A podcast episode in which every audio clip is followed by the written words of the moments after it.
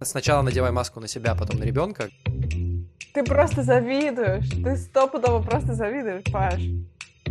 Забавно это звучит от человека, который записывает подкаст. Привет.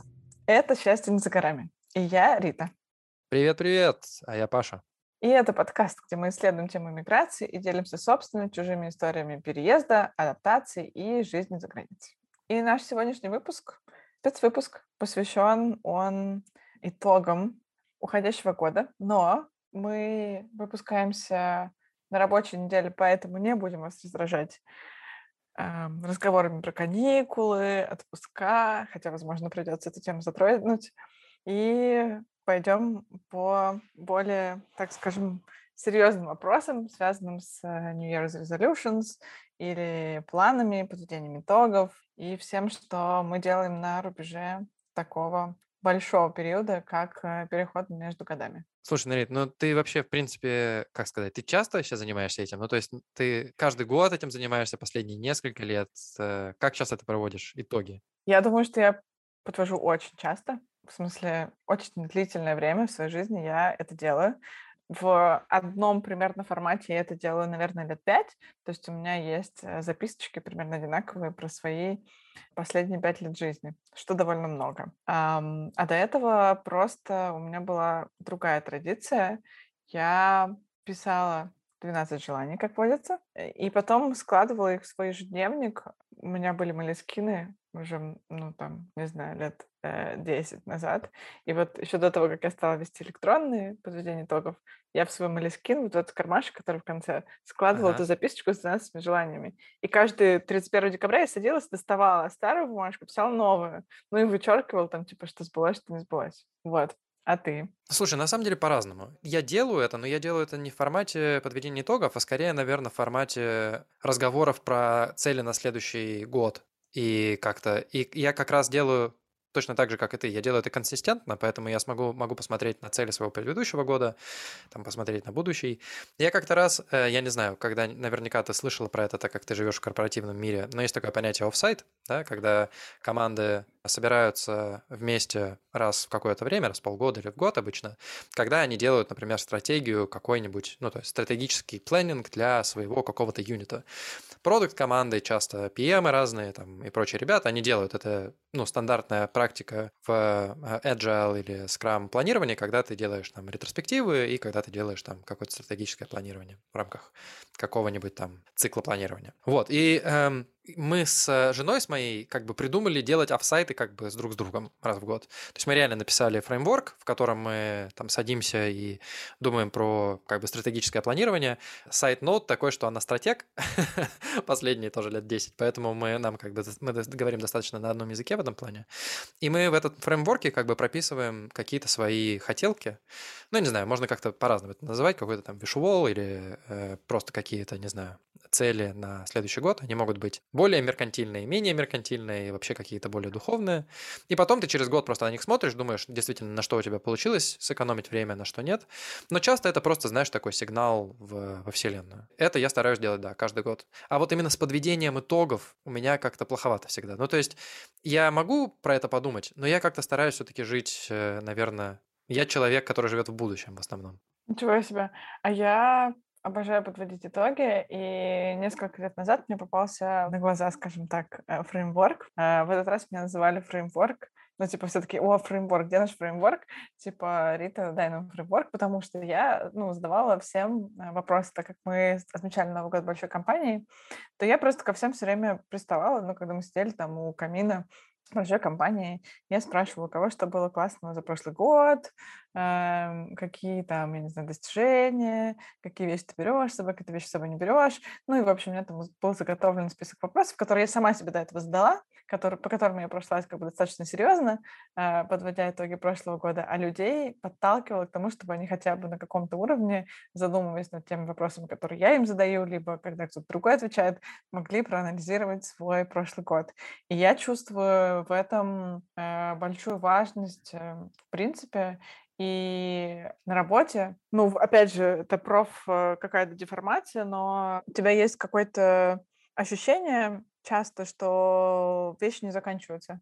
и ты в них живешь, живешь, живешь, у тебя так много рутины, и нет никаких точек. И если ты эти точки сознательно не, не научишься расставлять, то ты, ну, можешь перегореть, тебе может надоесть, все может быть, короче, плохо, потому что ты не умеешь разграничивать, что что-то подошло к концу и что-то новое началось, потому что ты все время в потоке. И поэтому, когда я научилась именно ставить какие-то точки, сначала в работе, то я, мне стало ну, проще жить. Я делала это, делала это в своей личной жизни в том числе. В том числе на работе. Сейчас я, например, у нас у меня есть список э, дел, которые выдаю вообще человек список. Я сейчас посмотрела, у меня только в iCloud 493 заметки. Я обожаю заметки писать. Um, у меня, соответственно, um, есть список дел, которые я делаю каждый день, и большие дела оттуда очень сложно вычленить. И я начала их, сознательно вычеркивая, выносить в отдельный список, который просматриваю раз там в месяц, раз в полгода. Ну или вот, например, я проходила испытательный срок, мне было легко, я просто зашла в этот список и увидела, сколько я все сделала. Хотя так сложно было сказать. Слушай, ну, во-первых, ты так много всего классного сказала, я даже не знаю, с чего начать. Наверное, я начну с того, что было бы круто, чтобы ты мне эти вопросы позадавала, может быть. А, а во-вторых, мне кажется, что это любопытная мысль по поводу списков. Я стараюсь делать... Я, я тоже стараюсь в работе, по крайней мере, точно. Я всегда делаю списки, ну, дел каких-то на день, на неделю, каких-то важных чекпоинтов. Я обычно это называю немного по-другому, но, в принципе, похожая мысль. Я про это думаю как про два разных типа мышления. Есть мышление, которое я называю zoom-in, и zoom-out. Да? Ну, то есть, когда, условно, ты находишься в процессе тактического выполнения какой-то задачи, и есть формат zoom-out, когда ты можешь подумать про то, зачем ты эту задачу вообще, в принципе, делаешь. И на мой взгляд, очень сложно совмещать два типа мышления таких сразу. Ну, то есть ты не можешь угу. сразу думать про две вещи. И в целом люди, которые находятся на каком-то передовом крае, то есть на какой-то очень тактической работе, они, в принципе, им очень сложно заставить себя как-то выйти из этого состояния. И поэтому ты очень э, верную мысль сказала, что особенно как менеджер, да, или как руководитель, это часть почти твоей должностной инструкции, как бы помогать этим ребятам выходить из их состояния day-to-day, да, и думать про что-то более высокие какие-то mm-hmm. планы и материи, потому что это на самом деле им помогает, ну, во-первых, чувствовать себя частью корабля, часть команды, а во-вторых, э, это дает им чувство завершенности. И вот это mm-hmm. чувство завершенности, мне кажется, да, это очень помогает в списках вот этих вот ставить галочки рядом с чеки в чекбоксы. Это очень умиротворяющая история. Как, э, знаешь, насыпать мандалы, а потом стирать их. Э, кстати говоря, о еще классных практиках. Хотела бы я еще одну практику посоветовать, которая, на самом деле, на мой взгляд, очень классная, но мне тяжеловато заходит. Э, тем не менее, уверена, что она может кому-то принести огромную пользу и радость. Это письмо будущему себе.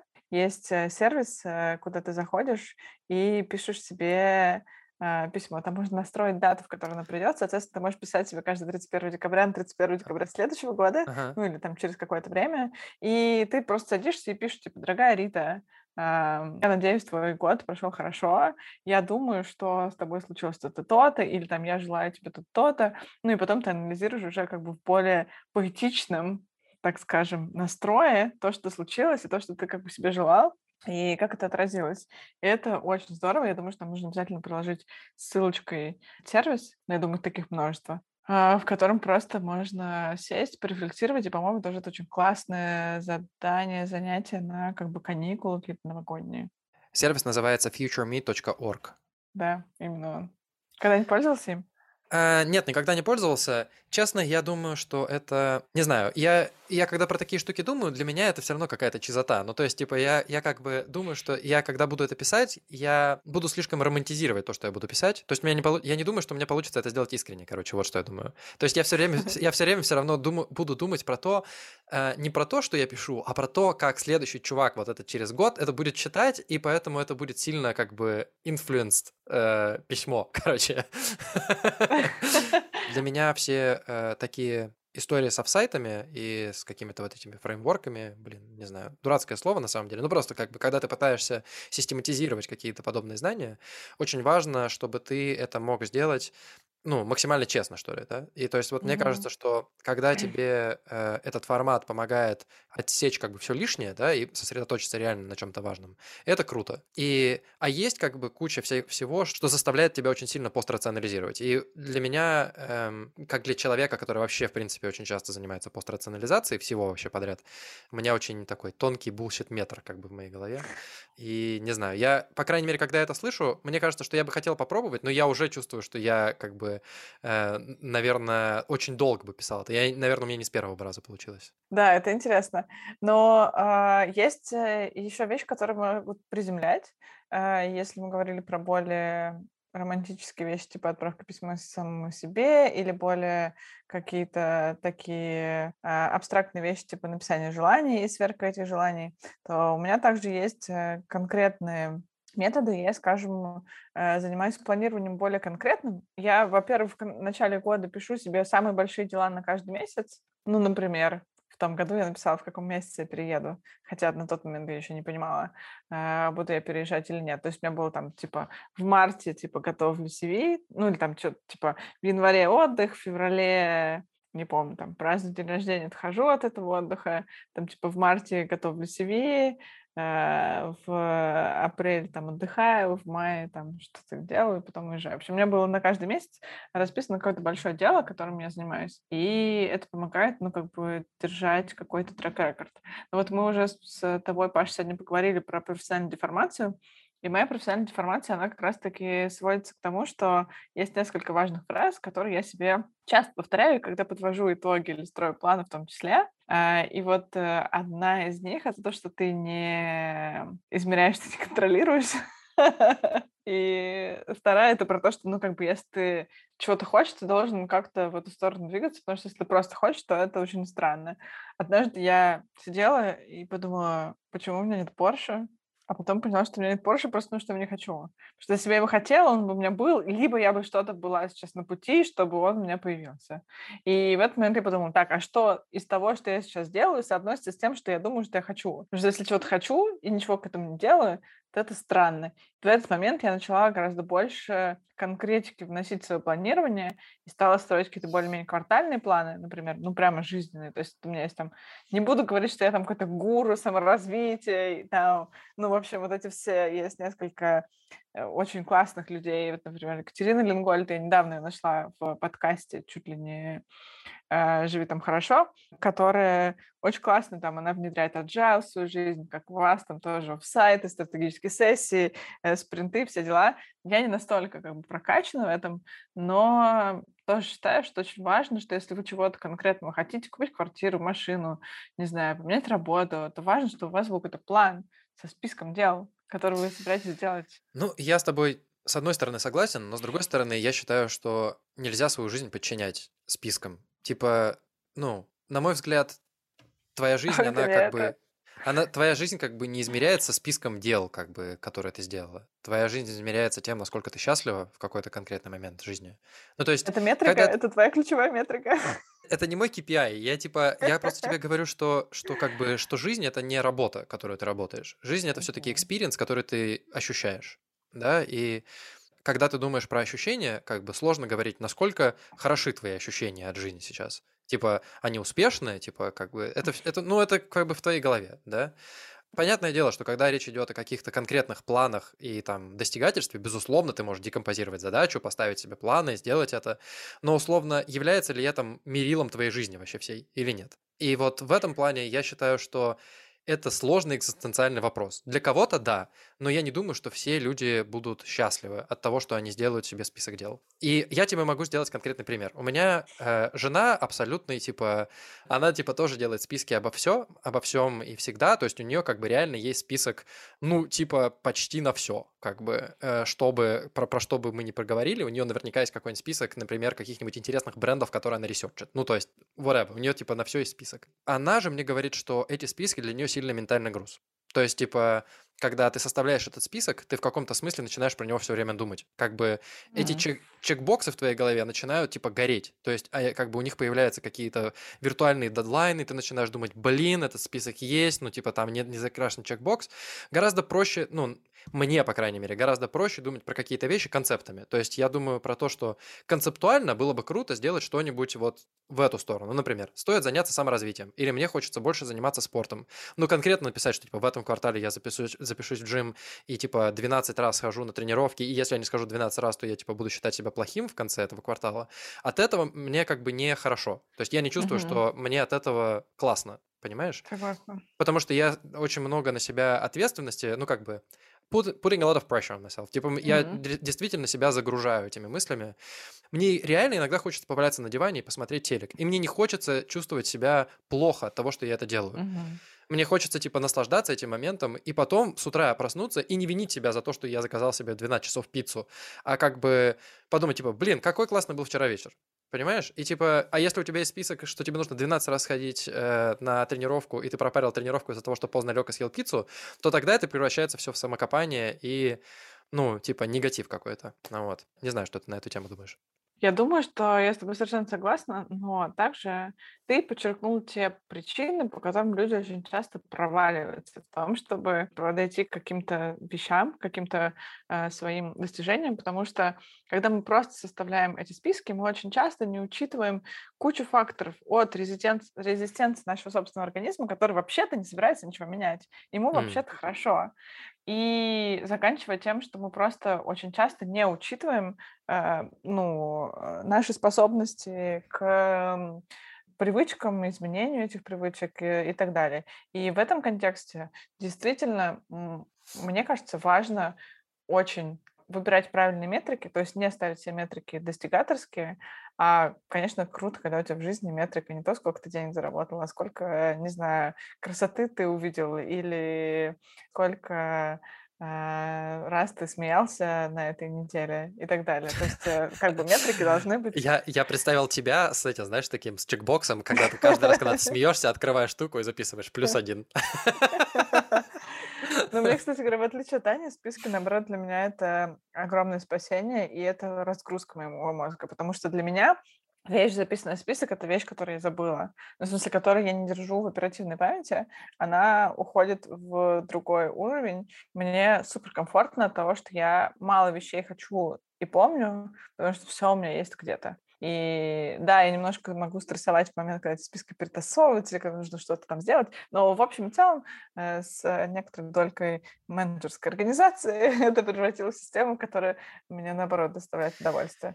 Тебе вот что скажу. Я как бы достаточно долгая часть своей жизни работал как бы в brand operations. Э, я вообще, в принципе, создавал типа студии и создавал операционную систему для там для маркетинг команд.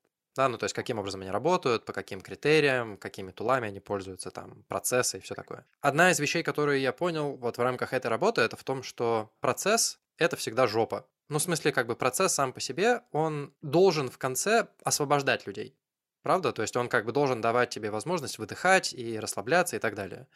Но очень часто, в большей части вещей, где я видел процессы, и когда я приходил куда-то работать, процесс чаще всего создается для процесса. Ну, то есть, типа, очень редко он выполняет свою изначальную функцию. В какой-то момент он из инструмента освобождения становится инструментом порабощения всех.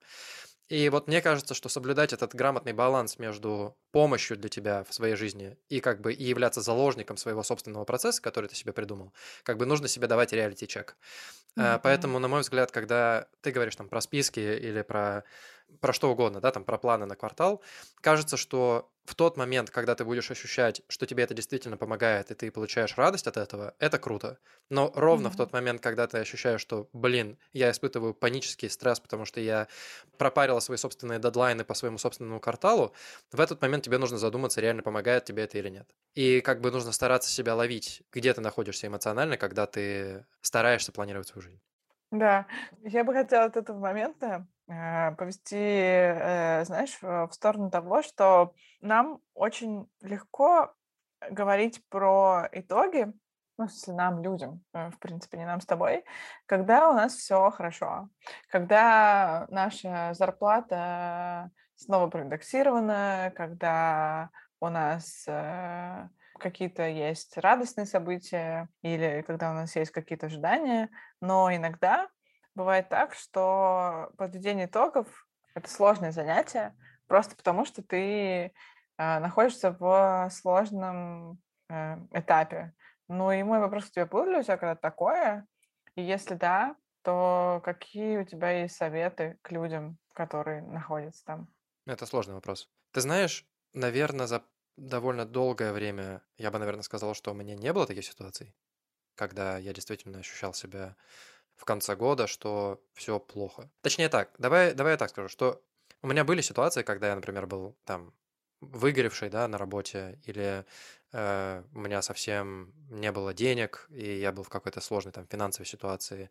И было много вообще разных ситуаций, да. Но редко это выпадало на тот момент, когда я строил какие-то планы на будущее. И, и ты знаешь, вообще в целом я не могу сказать, что в такие моменты мне особо хотелось строить планы на будущее. В этот момент мне как бы хотелось, единственное, что мне хотелось, это чтобы то ситуация, в которой я нахожусь, закончилась как можно быстрее.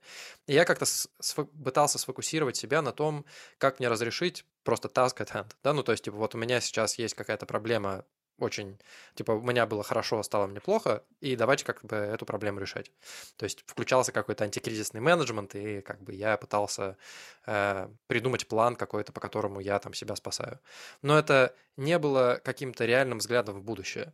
Поэтому для меня подведение итогов это странный такой формат немного, потому что mm-hmm. я поэтому и говорю, что для меня как бы подведение итогов это построить планы на будущее, а не посмотреть mm-hmm. на что-то в прошлом. Потому что очевидно, что то, что произошло, оно уже произошло. Да, безусловно, стоит себя хвалить и рассказывать себе какое-то классное время от времени, но кажется, что ты должен использовать то, что у тебя есть, для того, чтобы построить следующую ступеньку.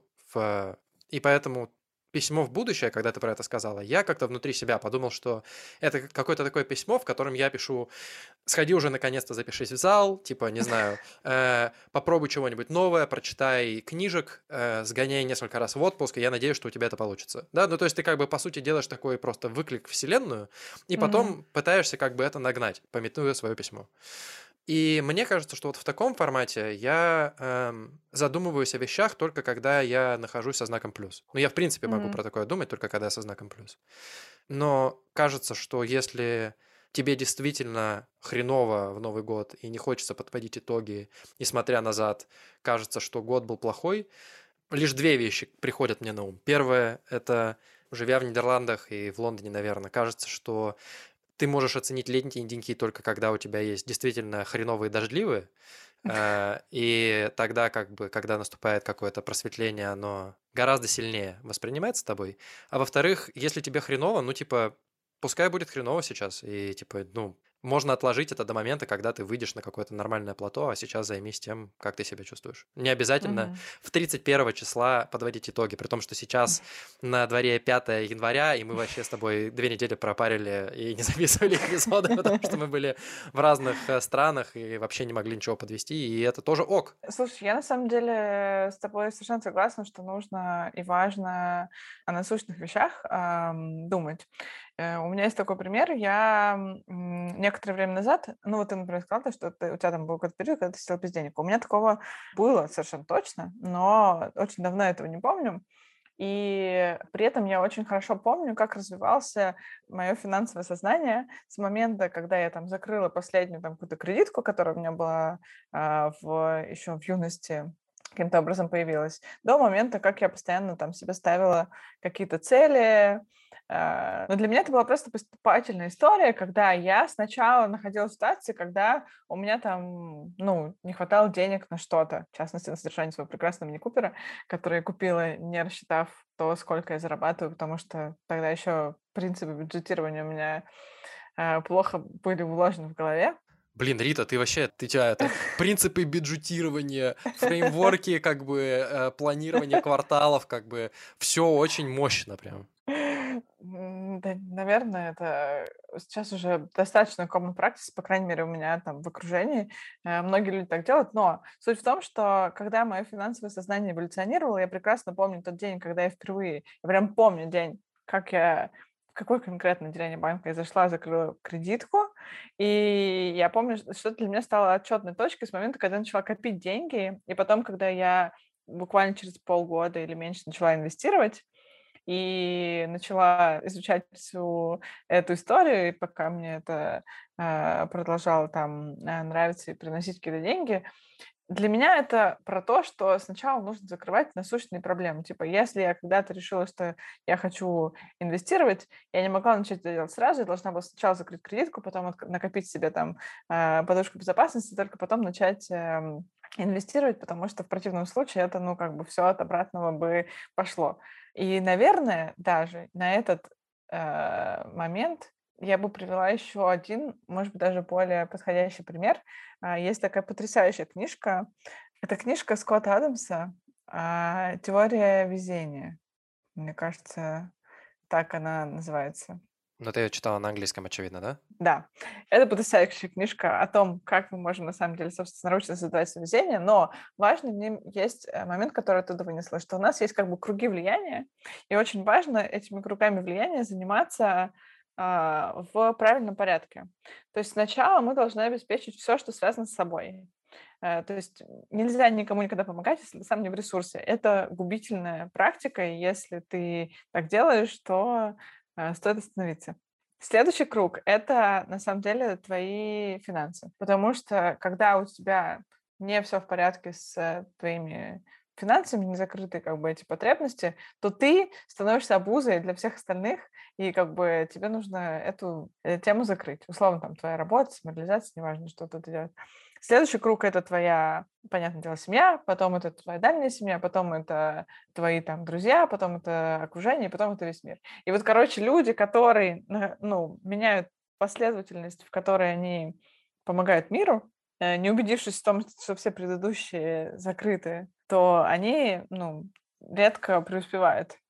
И поэтому очень важно, что ты не заботишься о чужих людях, если твоя семья нуждается в тебе, а, ты не заботишься о своей семье в моменте, когда тебе нужно позаботиться о себе, потому что рано или поздно, ну, то есть на секундочку там баланс может перейти, конечно же, да, ну, в смысле, на какое-то, а, в каком-то важном событии, но в среднем это не должно прямо улетать куда-то, потому что, ну, сломать систему. Это уже начинает походить на какой-то, знаешь, такой типа инфобизнес, э, как бы сетап.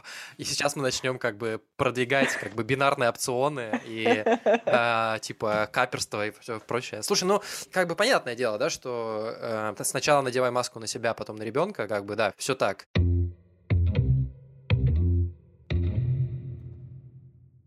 Наверное, знаешь, я, я бы хотел подойти уже реально к списку твоих как бы заслуг за предыдущий год, к твоему списку побед. Просто мы достаточно долго теоретизировали на эту тему. Мне бы хотелось узнать, что ты как бы реально э, думаешь про свои успехи предыдущего года и про свои итоги года. Слушай, ну у меня был такой год, что там, в принципе, итоги подводить вообще не сложно. Я уволилась, вышла на новую работу, я провела сабатикл между всем этим огромный. Я переехала из э, одной страны в другую, я закончила парочку ненужных мне отношений, очень серьезно меня в какой-то момент, э, ну, оттягивающих назад. Мне кажется, что это какой-то такой список, который можно было бы за десятилетку сделать, но я умудрилась это сделать за один год. Для тех людей, которые не знают, что такое sabbatical, это долгосрочный э, оплачиваемый или неоплачиваемый отпуск на работе, который раз в какое-то количество лет можно взять. Обычно в организациях э, больших и иностранных он есть. Слушай, ну звучит круто. Эм, из этого как бы многое откликается по мне, потому что э, я, по сути, ну тоже почти, почти год назад уволился, ну чуть-чуть больше, чем год назад, уволился со своей работы, в которой я работал э, 6 лет, и ушел в стартап, как оказалось, весьма отлично, и это было правильное решение. И мы узнали о том, что мы ждем второго ребенка. Мы съездили в кучу разных классных мест и съездили много куда за, за этот год, когда был карантин, и это было очень здорово. Я говорю сейчас мы про семью, а про себя я занялся активно спортом.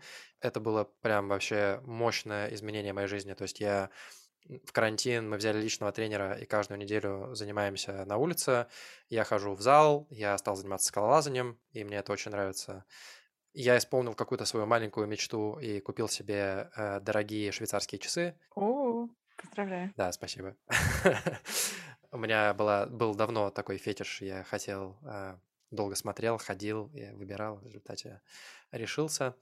Как-то я много сделал каких-то таких вещей впервые. Я типа много попробовал всего в первый раз. Э, и мне кажется, что это одно из тех вещей, которые я бы хотел записать в интереса следующего года. Плюс я начал заниматься подкастингом вместе с тобой. Это тоже, я считаю, классная история из э, конца этого года. Съездил в Россию впервые за очень долгое время. Записался в терапию и прохожу сейчас э, терапию с э, психологом, и это мне очень помогает.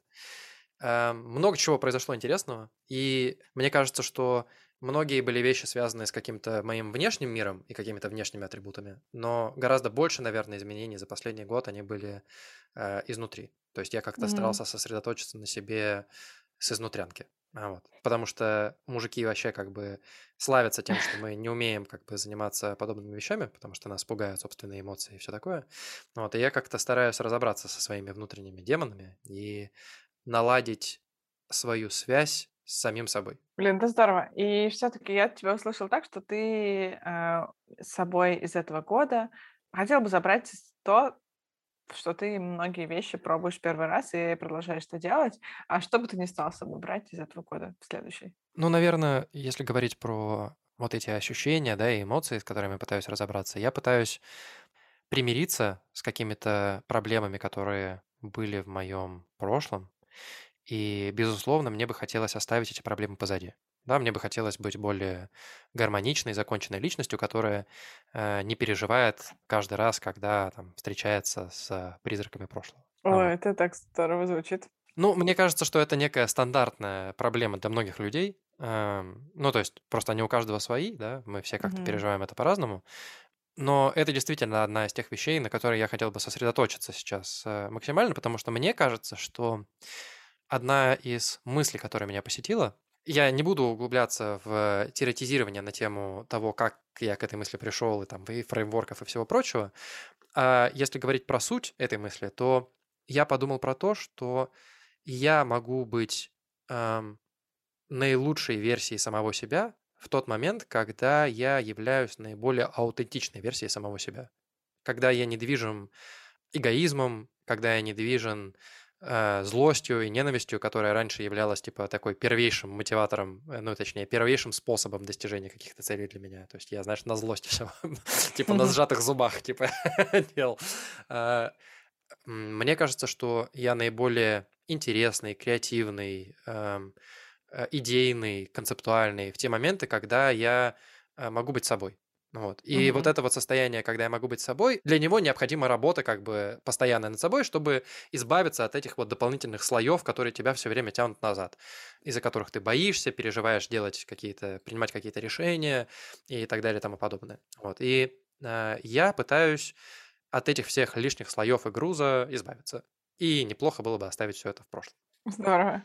А, ты упомянул терапию. Я, когда подводила собственные итоги года и отвечаю на вопрос человек года, ну там несколько людей года, но один из них точно мой терапевт, что она сделала для меня в этом году невероятно много.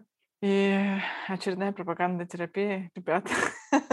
Ты знаешь, каждый раз, э, когда, типа, я с кем-то начинаю про это говорить, из своих, э, наверное, приятелей скорее, и когда ты упоминаешь про терапию, люди на это чаще всего реагируют, типа, с тобой что-то не так, ну, типа, что-то случилось, и чаще всего я им отвечаю, что, ну, типа, когда ты ходишь к зубному раз в полгода, с твоими mm-hmm. зубами ничего не случилось, ты, типа, просто занимаешься общей гигиеной рта.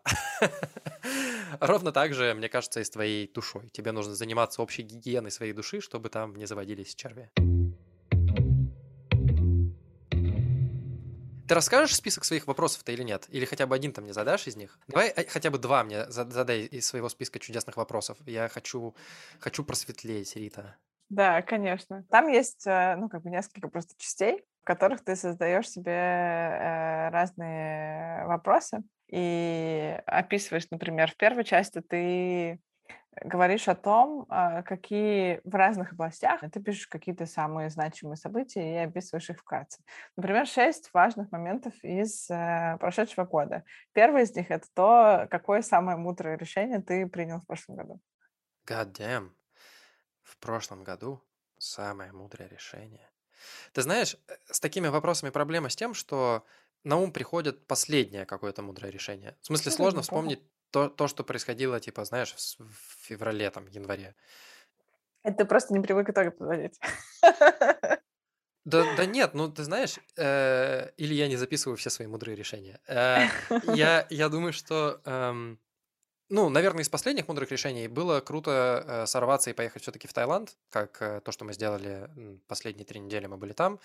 Э, это было супер сложно, но это было мудрое решение, потому что реально удалось перезагрузиться и подзарядиться витамином D и приехать вообще с, со светлой головой, готовым, типа, к новым свершениям. А самое большое дело, которое ты завершил в том году? Ну, я бы, наверное, сказал, что я начал важное дело вот с, с терапией. Я думаю, что это такое важное дело, которое я начал. Я не думаю, что его реально как-то можно завершить. Мгм. Эм, честно сказать, по поводу завершенности, наверное, У тебя есть вопросики, кажется, в жизни. да, да, у меня есть вопросики в жизни, потому что большая часть дел, которые я делаю, э, она, ну, она скорее такая постоянная. То есть это часть просто, часть моего бытия. Э, условно, не знаю, э, когда речь идет про самосовершенствование, у него как бы нет предела. Когда речь идет про родительство, там тоже очевидно нет никакого предела. Когда речь идет про работу, ну там есть какие-то майлстоуны, но, на мой взгляд, это достаточно мелкое рассуждение про свою жизнь, когда ты типа рассуждаешь как бы завершенностью проектами на работе. Ну, вот, поэтому я как-то думаю, что все это скорее река, нежели столбы. Хорошо, но какая же все-таки самая важная вещь, которую ты сделал для других э, в том году? Наверное, важно было для нас ездить э, домой, встретиться с родителями, э, чтобы они познакомились э, с Тео.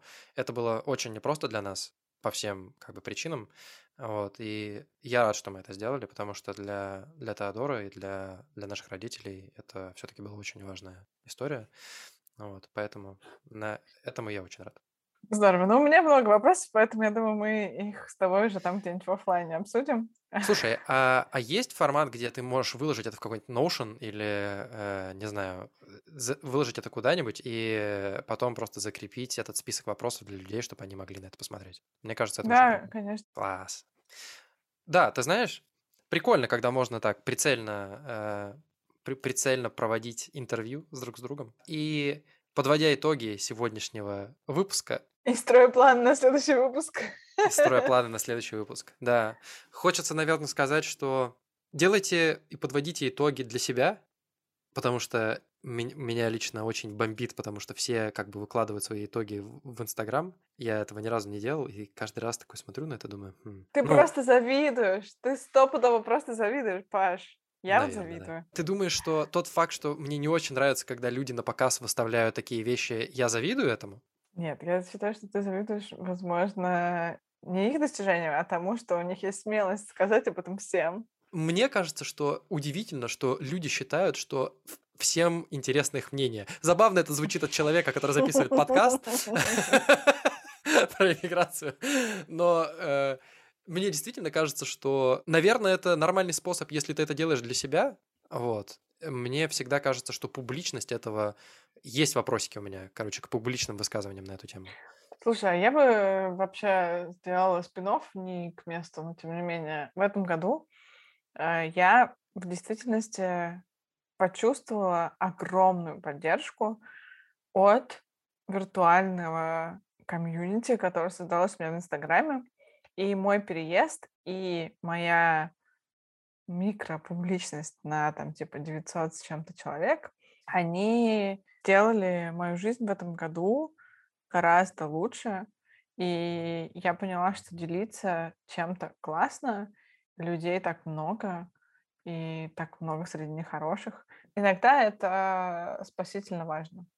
Окей, я беру свои слова назад. Делайте, делайте списки э, и выкладывайте свои э, истории и подводите итоги, стройте планы. Или не делайте этого, если вам не Да, хочется, если у вас нет сил, если вас бесят чужие итоги, не читайте их, пожалуйста. Это не к тебе, Паш, просто э, это важно, берегите себя. да, да, и берегите друг друга. С Новым годом! Подписывайтесь на нас на всех платформах и ставьте нам там оценки и комментарии.